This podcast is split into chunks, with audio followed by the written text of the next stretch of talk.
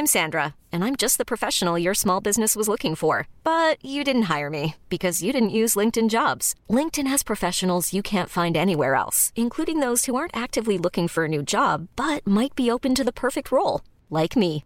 In a given month, over 70% of LinkedIn users don't visit other leading job sites. So if you're not looking on LinkedIn, you'll miss out on great candidates like Sandra. Start hiring professionals like a professional. Post your free job on linkedin.com/achieve today.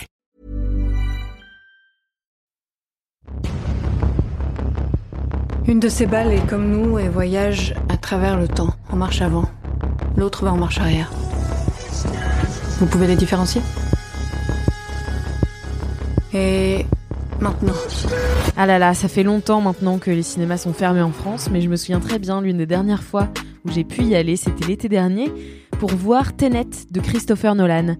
Et ma plus grande incompréhension n'était pas le scénario, bizarrement, mais pourquoi Christopher Nolan continue de tenter d'écrire des personnages féminins alors qu'il tombe sans cesse si loin de la plaque en fait, c'est qu'on n'en peut plus des caricatures, des étiquettes, des personnages féminins prétextes dont on ne se souvient plus du nom à la sortie de la salle. Avait-elle même un nom? À l'approche du 8 mars et de la Journée internationale des droits des femmes, on veut revendiquer notre droit à la représentation dans les films et les séries. Et on se lance à la reconquête des personnages féminins pour qu'ils nous ressemblent davantage. Pour qu'ils soient vivants, finalement. Bienvenue dans Affiché.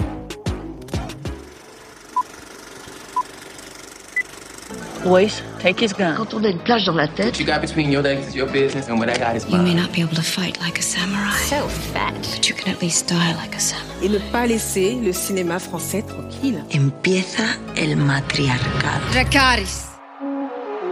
Bonjour à toutes et à tous, bienvenue dans Affiché, le podcast qui parle de films et de séries à travers un angle féministe.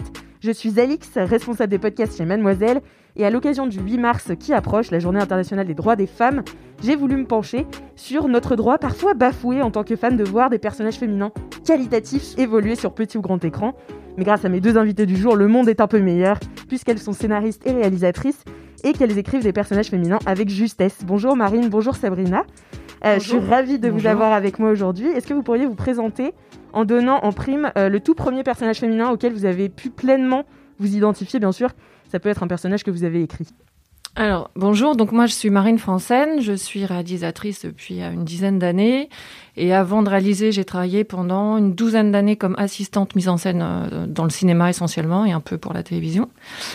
Et euh, j'ai réalisé un premier film qui s'appelle Le Semeur, qui est une adaptation d'un petit livre qui s'appelle L'homme semence, écrit par une femme qui s'appelle Violette Ayot, et qui est un film historique qui raconte ce qui s'est passé dans un petit village euh, des Alpes de Haute-Provence au moment du coup d'État de Napoléon III, qui est un village euh, républicain qui défendait la République et qui s'est opposé au coup d'État, et où les hommes sont tous raflés et les femmes restent entre elles un peu loin de tout dans le village, et désespérant de voir leurs hommes revenir euh, un jour ou l'autre parce qu'elles n'ont aucune nouvelle. Elles font un pacte entre elles, elles se disent que pour la survie du village, euh, si jamais un homme passe un jour dans le village, il faudra que ce soit l'homme de toutes les femmes. Voilà. Et un jour, un homme arrive. Voilà, donc ça c'était mon premier, mon premier film. Et actuellement, je suis en écriture de différents projets. euh, voilà. Par rapport à cette question un peu identitaire, le, premier personnage de cinéma auquel je me suis vraiment fortement identifiée, euh, j'étais petite, hein, j'étais même pas encore au collège, j'avais 9 ans.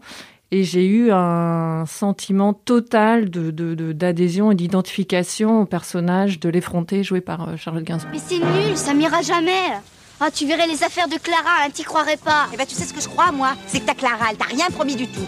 Et tout ça, c'est des rêveries dans ta petite tête de folle. Bah attends, tu verras, attends. Mais pourquoi tu discutes avec moi? Je sais tout ce qu'il y a dans ta tête. On voit tout dans ta tête. Ma- magnifique film sur le- le- le- l'adolescence, euh, voilà, le, le- le passage de l'enfance à l'adolescence, et qui a fait la renommée de Charlotte Gainsbourg, enfin qui a fait le début de sa carrière. Et toi, Sabrina? Alors euh, moi donc je suis euh, Sabrina Beccarine, je suis scénariste pour euh, la télé et le cinéma. En télé donc j'ai écrit, euh, enfin j'ai participé à l'écriture euh, de Fais pas ci, fais pas ça et de 10% euh, sur toutes les saisons. Et euh, en cinéma j'ai coécrit avec Alice Vial euh, le film Les Innocentes réalisé par Anne Fontaine et plus récemment le film La dernière vie de Simon que j'ai coécrit avec euh, Léo Carman qui l'a aussi euh, réalisé. Voilà. Et euh, alors moi j'ai deux personnages auxquels je pense, alors qui sont pas mes premiers parce qu'en fait je je crois que si je me suis identifiée à des personnages petites, je l'ai pas conscientisé donc je m'en souviens pas. Ça m'a, en tout cas, ça m'a pas marqué.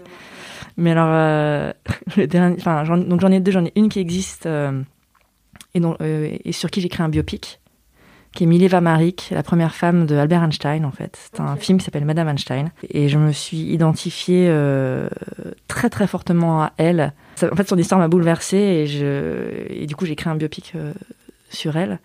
Et un autre personnage euh, complètement différent, c'est Elsa dans La Reine des Neiges. Ah ouais?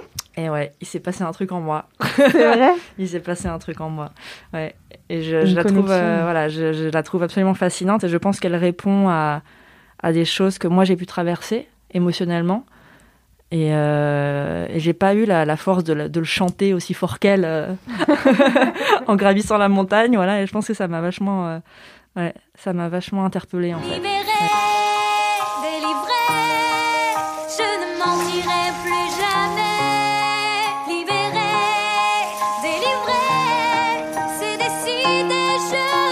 J'adore les personnages euh, Disney, notamment les récents. Et je trouve qu'ils osent aller beaucoup dans la métaphore.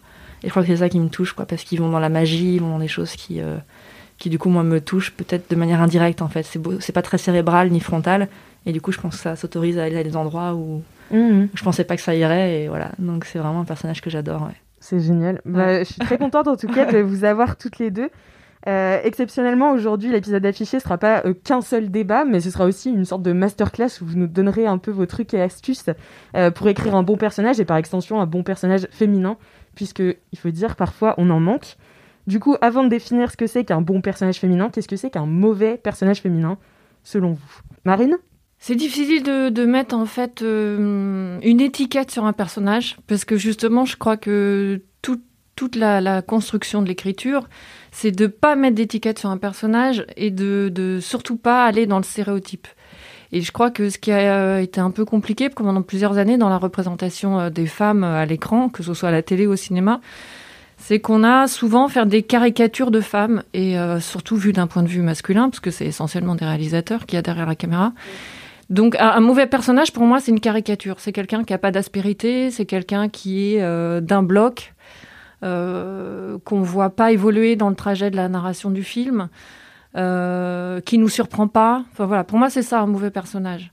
Après, euh, à l'opposé de ça, arriver à trouver ce qu'est un bon personnage ou comment bien le représenter, il n'y a pas de formule en fait. Je pense qu'il n'y a pas de formule. Et euh, s'il y avait une formule, ce serait terrible, ce serait horrible même, parce que euh, ça veut dire qu'on serait tous sur les mêmes canevas et puis on suivrait tous euh, la même façon de, définir un, personnage. Moi, ce que je trouve intéressant quand je vois un film et que le scénario, je trouve, ressort dans sa qualité très fort dans, le film, c'est quand le personnage me surprend et quand il y a une subtilité qui le définit. C'est-à-dire quand on sort des gros traits de caractère euh, qui sont des évidences. Quand on quitte l'évidence, là, je trouve qu'on arrive à quelque chose qui, euh, qui devient bah, un, vrai, un vrai personnage euh, travaillé en profondeur, euh, avec tout, tout- toute la, la, la, la, la difficulté aussi d'arriver à cerner un personnage sur des, des petites touches, des, des gestes. C'est pas forcément dans la parole d'ailleurs. hein. Un personnage euh, n'est pas que existant, n'est pas que présent par ce qu'il dit. Il est présent énormément par ses silences, par ses gestes, par son corps. Donc un bon personnage, c'est aussi voilà, c'est aussi évidemment une grande partie de, de, de- de ce qui s'écrit. Et puis après, c'est vrai que comme moi je réalise aussi, euh, pour moi la suite c'est vraiment aussi ce qu'on va en faire après sur le sur le tournage, avec évidemment le choix du casting qui est dé- déterminant. Et puis après, comment on construit avec le comédien euh, toutes les aspérités du personnage. Donc, je trouve ça très compliqué. Enfin, je sais pas, euh, Sabrina, ce que t'en dis, toi, mais je trouve ça très compliqué de définir ce qu'est un bon et un mauvais personnage parce qu'il n'y a, il y a pas justement d'étiquette à coller. Mais je suis très d'accord avec toi et pourtant tu, dis que c'est compliqué, pourtant tu l'as très bien fait. C'est-à-dire que moi j'ai la sensation qu'il y a une réponse simple qui peut être complexe derrière, mais là, c'est comme tu dis, c'est que euh, pour moi un mauvais personnage féminin c'est la même chose qu'un mauvais personnage masculin, c'est un personnage qui n'est pas caractérisé en fait. On reste en surface, du coup tout est cliché, il n'y a pas forcément de cohérence. Et c'est comme un peu comme avec les gens dans la vie, je veux dire, si on n'apprend pas à les connaître, on peut être très facilement dans le jugement, dans la projection, dans... et plus on les connaît, plus on va les comprendre, plus on va être avec eux. Et pour moi, un personnage de film, c'est exactement ça. Donc pour moi, un mauvais personnage, c'est juste un, un personnage qui n'a pas été assez travaillé. Tout simple- Enfin, tout simplement. Tout simplement, euh, c'est facile à dire. Et après, après, il faut aller bien le travailler. Et ça, c'est notre histoire. Et pourquoi, à votre avis, euh, je sais pas s'il y a plus de mauvais personnages féminins, mais en tout cas, en tant que femme, on a l'impression parfois de pas se sentir représentée euh, autant que les hommes à l'écran. Vous parlez aussi euh, du male gaze et du female gaze. Le male gaze, c'est la critique de cinéma Laura Mulvey qui a euh, théorisé ça dans son essai Visual Pleasure and Narrative Cinema. Ça désigne le fait que la culture visuelle dominante, donc les magazines, la photo, le cinéma, la pub, les jeux vidéo, les bandes dessinées, etc., imposerait au public d'adopter une perspective d'homme hétérosexuel. Du coup, on parle de male gaze quand la caméra s'attarde, par exemple, sur les formes d'un corps euh, féminin, qu'on se sent en fait euh, mise à la place de l'homme. Euh, et le male gaze est insidieux parce qu'il opère également et surtout dans les œuvres destinées aux femmes. Tout ce qui est rom-com, etc., c'est très male gaze. Mais à l'inverse, on a aussi le female gaze, qui est une proposition de la même critique, de cinéma, Laura Mulvey. Euh, c'est une théorie féministe sur le cinéma euh, qui représenterait le regard de la spectatrice. Et ensuite, ça s'est référé à la perspective qu'une cinéaste ou une réalisatrice ou une scénariste ou productrice du film apporte euh, comme point de vue différent d'une vision masculine sur le même sujet. Est-ce que vous sentez, vous, appartenir au female gaze aujourd'hui? Est-ce que c'est important pour vous? C'est quelque chose auquel vous réfléchissez? Tout à fait. pour rebondir sur le, ce que tu disais tout à l'heure, enfin tout à l'heure, il y a quelques secondes, sur le fait qu'en effet il y a beaucoup plus de, de représentation masculine au, cinéma.